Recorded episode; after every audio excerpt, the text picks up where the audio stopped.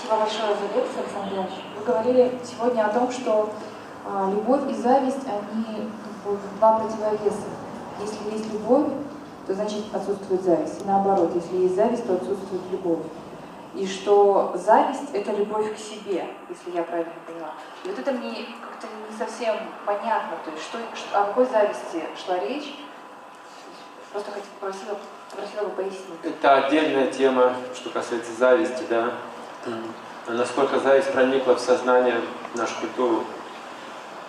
Например, женщина беременеет и думает,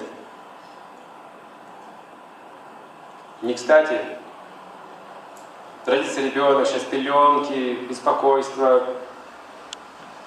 Я не смогу больше бегать куда-то на вечеринки, развлекаться, на танцы. Сделаю-ка я аборт. Что это такое? Это зависть. Знали вы? Зависть. Или человек, который может жить вегетарианской пищей, быть здоровым. Любой человек может. Но смотрит на большое животное и думает, а что он такой тут толстый ходит без толку, дай-ка его съем. Что это такое? Это зависть. Правда? А что такое, когда люди с оружием общаются? Это тоже зависть. Крайнее выражение злоба.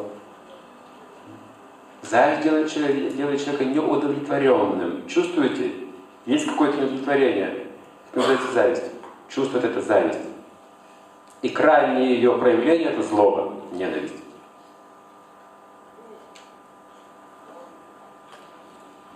Поэтому я одного этого человека могу сильно любить, а потом возненавидеть.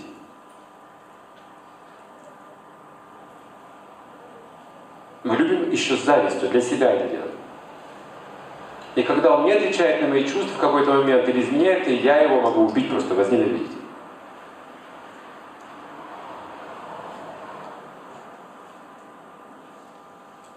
Эта современная культура создала неразрешимые проблемы сейчас, что касается отношений а, противоположных полов. Сейчас люди не могут все быть братья, потому что мужчин гораздо больше, чем женщин. И никто не, не, не знает решения. И многие женщины несчастливы, все большинство. А это серьезная проблема для общества, для социума.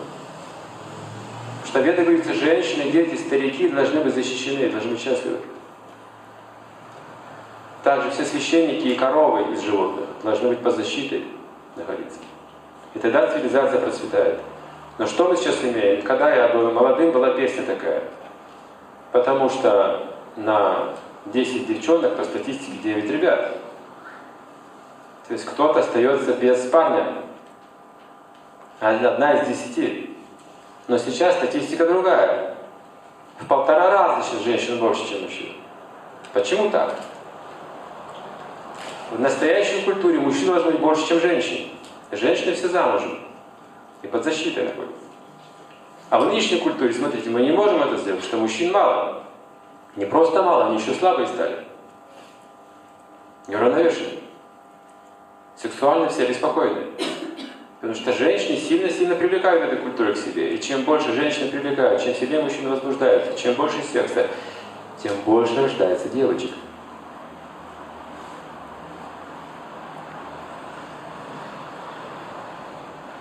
Вот как работает зависть.